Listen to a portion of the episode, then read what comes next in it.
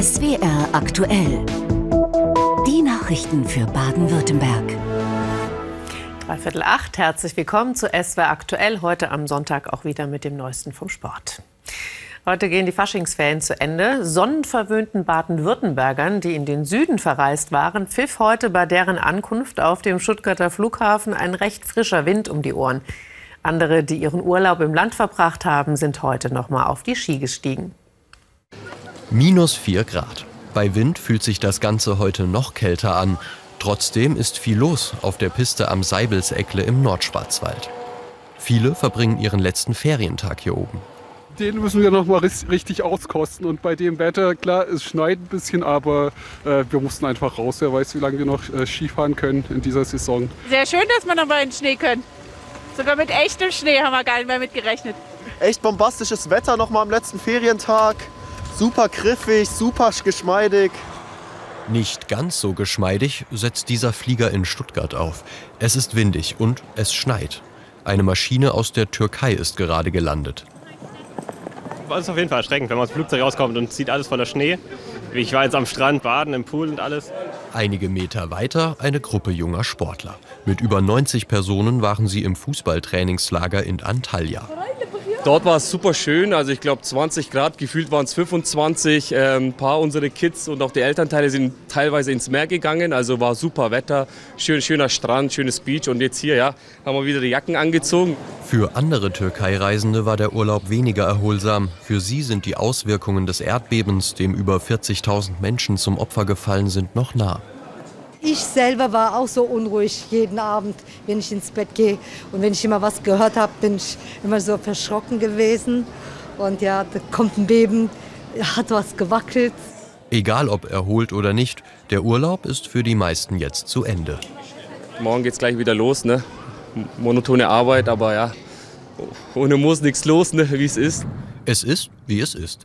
Und auch wenn die Flugzeuge hier in Stuttgart momentan noch enteist werden müssen, die warme Jahreszeit kündigt sich hier schon an. Und mit ihr vielleicht auch schon der nächste Urlaub.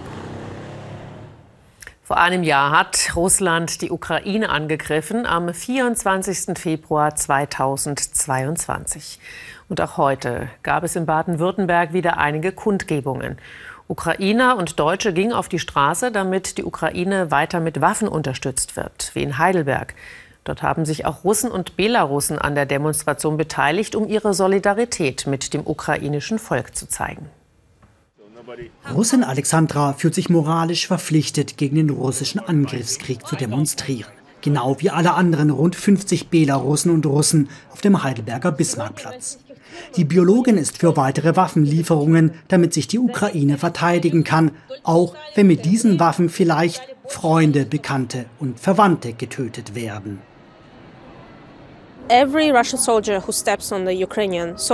Jeder russische Soldat in der Ukraine ist ein Kriegsverbrecher. Damit sind sie selbst verantwortlich. Uh, Auch wenn es schwierig ist, es gibt Möglichkeiten, die Armee zu verlassen. Das ist besser, als im Krieg getötet zu werden. Gestern haben wir Alexandra und ihre Freundin Polina auf einer Kundgebung der deutsch-ukrainischen Gesellschaft auf dem Heidelberger Uniplatz getroffen.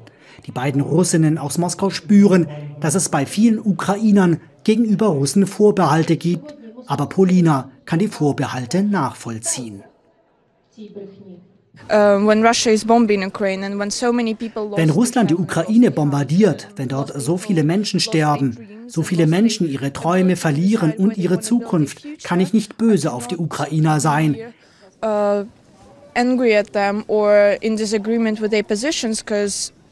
es bin ja nicht ich, dessen Familie getötet wird.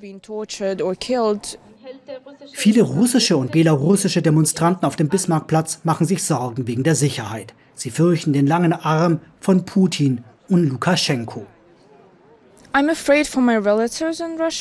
Ich mache mir wirklich Sorgen um meine Verwandten, wenn ich mich hier so engagiere. Aber das ist für mich trotzdem kein Grund aufzuhören. Weil ich hier in relativer Sicherheit bin, empfinde ich es als meine Pflicht, mich weiter gegen den Angriffskrieg zu engagieren. Alexandra und Polina wollen weiterkämpfen gegen den russischen Angriffskrieg. Am liebsten zusammen mit Ukrainern und Deutschen. Es ist ihnen wichtig zu zeigen, dass auch Russen und Russinnen Putin die Stirn bieten. Zu einem anderen Thema. Die meisten Narren in Baden-Württemberg sind in der Fastenzeit. Seit Aschermittwoch ist ja Lust, Schluss mit lustig. Die Hesträger in Südbaden, die drehen gerade aber noch mal so richtig auf. In Weil am Rhein und in Lörrach feiern die närrischen Nachzügler unter anderem mit Straßenumzügen die Bauernfasnacht. Bei winterlichen 3 Grad schneit es bei der Hauinger Bauernfasnacht Süßes und Konfetti. Und das, obwohl das närrische Treiben schon vielerorts vorbei ist. Das hat damit zu tun, dass die normale Fastnacht anders rechnet. Katholische Gemeinde sind meistens die, die ähm, die normale Fastnacht feiern und die Buchefastnacht rechnet anders mit den Feiertagen. Aufgrund dessen sind wir eine Woche später. Und evangelisch. Tausende Zuschauer sowie 140 Klicken und Zünfte haben sich versammelt, um Stimmung in die Straßen der 3000 Seelengemeinde zu bringen. Mit Erfolg. Also ich finde das Besondere ist, ja, guck mal her! Das, das, dass im Nachhinein halt Hufe Klicke hierher wieder kommen und sich hier nochmal alles trifft, das ist toll. Das macht richtig Spaß. Der Spaß geht noch bis morgen weiter. Bis dahin können es alle Lörracher und Fastenmuffel noch ein letztes Mal bei der Straßenfastnacht krachen lassen. Und dann bekommt der Rathauschef am Burefasnachtsmontag den Schlüssel zurück. Damit endet die närrische Regentschaft auch in Hauingen. Für Nathalie Armbruster aus Freudenstadt geht bei den nordischen Skiweltmeisterschaften in Slowenien die Erfolgsgeschichte weiter. Nach der Silbermedaille im Einzel in der nordischen Kombination belegte die 17 Jahre alte Schwarzwälderin mit der Mixstaffel ebenfalls Rang 2. Mehr dazu jetzt in Sport kompakt.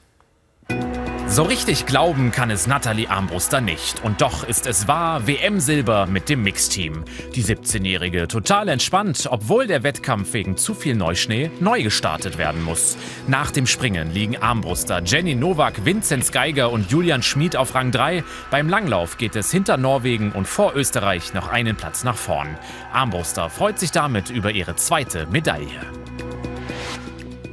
In der Fußball-Bundesliga spielt der SC Freiburg gegen Bayer Leverkusen 1:1 unentschieden. Für die Mannschaft von Christian Streich sieht es lange nach dem dritten Sieg in Folge aus. Vincenzo Grifo trifft nach einer halben Stunde zur Führung. Aber in der zweiten Halbzeit gleicht Leverkusen durch Sardar Asmun aus. In der Tabelle liegen die Freiburger auf Rang 5. Sie sind das größte Event im Fechtsport weltweit, die Heidenheimer Fechtertage. Seit Donnerstag kämpfte die Weltelite in der Stadt auf der Ostalb um Titel. Heute gab es den Abschluss mit dem sogenannten Coup d'Europe, sowas wie die Champions League im Fechtsport. 16 nationale Mannschaftsmeister waren am Start, darunter der deutsche Meister FC Tauber Bischofsheim. Das ist Samuel Unterhauser, eine der Stützen beim Fechtclub Tauber Bischofsheim. Der 25-Jährige ist amtierender deutscher Einzelmeister und natürlich seit Jahren Stammgast bei diesem Super-Event in Heidenheim. Das wird ja auch als Wimbledon im Fechtsport äh, äh, sozusagen genannt. Und äh, deswegen freuen wir uns immer, wenn wir hier sind. Wenn wir gut fechten, ist es umso schöner. Nach einem Sieg und zwei Niederlagen in der Vorrunde die Ausgangslage für die K.O.-Runde allerdings schwierig. Nach international zuletzt eher erfolglosen Jahren ist der deutsche Fechtsport erst so langsam wieder dabei, sich an die Spitze heranzutasten. Wir sind da aber schon auf einem ordentlichen Weg. Wir schaffen es immer mal wieder, Nadelstich zu setzen. Und ich sehe uns da jetzt auch in einer ganz ordentlichen Lage, wenn wir uns da zusammenreißen und ab und zu diese Nadelstiche setzen können. Und das gelingt Samuel Unterhauser und seinem Team in der nächsten Runde eindrucksvoll. Gegen den englischen Meister aus London passt alles. Für die drei Tauber Bischofsheimer Degenfechter am Ende ein deutlicher Sieg. Der Einzug ins Viertelfinale schon mal top.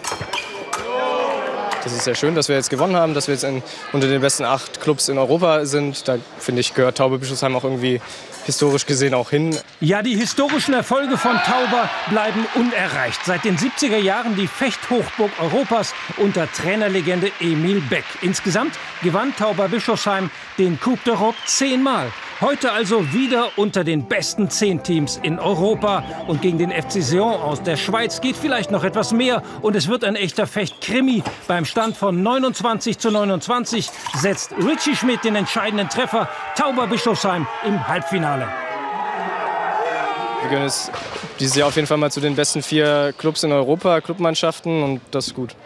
Gegen den französischen Meister Saint-Gratien war allerdings Schluss für Tauber Bischofsheim. Platz 4 trotzdem ein toller Erfolg. Titelträger 2023 in Heidenheim. Am Ende der niederländische Meister aus Arnheim. Sie brennen wieder an vielen Orten im Süden des Landes, die großen Funkenfeuer. Entzündet werden sie im schwäbisch-alemannischen Raum immer am ersten Sonntag der Fastenzeit. In Engelswies in der Gemeinde Inzighofen im Landkreis Sigmaringen zogen am Abend Einwohner mit Fackeln zu einem Hügel am Ortsrand. Dort hatte die Feuerwehr Baumstämme und Strohballen aufgetürmt. Das Funkenfeuer war weit sichtbar. Am Bodensee in Oberschwaben, im Allgäu und am Oberrhein werden große Funkenfeuer traditionell am Sonntag nach Aschermittwoch entzündet. Der Brauch geht laut Forschern auf das früher gebräuchliche symbolische Verbrennen der Fasnacht zurück. Ja, der Winter ist gekommen, um erst mal zu bleiben. Aber mit Sonne, wie uns Sven Plöger jetzt erklärt. Einen schönen Sonntagabend. Ich begrüße Sie ganz herzlich zu Ihrem Wetter für Baden-Württemberg. Das war heute eine ziemlich wolkige Angelegenheit und auch eine ziemlich kalte Angelegenheit. Teilweise wehte auch ein ordentlicher Wind, wenn Sie dann draußen rumgelaufen sind haben Sie das Ganze also ziemlich frisch verspürt und auch die nächsten Tage bleiben frisch. Aber die Sonnenanteile, die werden deutlich größer. Wir gucken zunächst mal mit Hilfe des Satelliten auf Baden-Württemberg. Da sehen Sie erwartungsgemäß diese vielen Wolken. Stötten zum Beispiel war dabei mit 5 cm Schnee.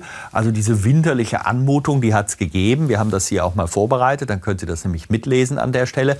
Und wenn Sie dann zum Beispiel nach Mannheim schauen, das Minimum, klar im Frostbereich, minus 2,2 Grad. Tagsüber ging es da ein bisschen über Null auf 4,4 Grad. Insgesamt ist die Lage noch geprägt von diesem Hochdruckgebiet über den britischen Inseln. Nordöstliche Strömung und das bedeutet, es bleibt weiterhin kalt, aber eben das Hoch rutscht mehr in unsere Richtung. Es wird also trocknere Luft sein, die uns in den nächsten Tagen beschäftigt und schon in der Nacht wird man das merken. Das heißt, von Norden reißt der Himmel mehr und mehr auf. Letzte Schneeschauer sind noch ganz im Süden möglich. Und wenn wir auf die Temperaturen schauen, frostig kalt wird es wieder werden, minus 2 bis minus 6, in höheren Lagen bis minus 8 Grad. Morgen der Vormittag, dann allerdings schon sehr sonnig. Nur ganz im Süden hier, wenn man sich langsam den Bergen der Alpen und damit der Schweiz nähert oder hier der Alp, dann schiebt eben dieser nordöstliche bis nördliche Wind die Wolken gegen die Hügel und das staut sie dann so ein bisschen zusammen. Am Nachmittag sind die Sonnenanteile dann auch auf der Alp ein wenig höher. Richtung Württembergisches Allgäu sind sie noch ein bisschen zahlreicher, die Wolken. Temperaturen steigen dann auf 2 bis 7 Grad, minus 1 Grad in den höheren Lagen und der Wind kommt weiter aus Nordost. Teilweise ist er frisch. Die nächsten Tage dann, wie ich schon sagte, immer sonniger, die Nächte frostig, aber man wird langsam spüren, dass die Temperaturen am Nachmittag wieder Richtung 10, 11 Grad steigen. Tschüss. Dankeschön, Sven Plöger und wir von SW Aktuell verabschieden uns auch für heute, sind morgen natürlich wieder für Sie da. Nach der Tagesschau um 20.15 Uhr liest Kabarettist Christoph Sonntag wieder der Politik die Leviten im jüngsten Gerücht. Dabei wünsche ich Ihnen gute Unterhaltung. Bleibt mir noch, Ihnen einen schönen Abend zu wünschen und morgen einen guten Start in die neue Woche. Machen Sie es gut.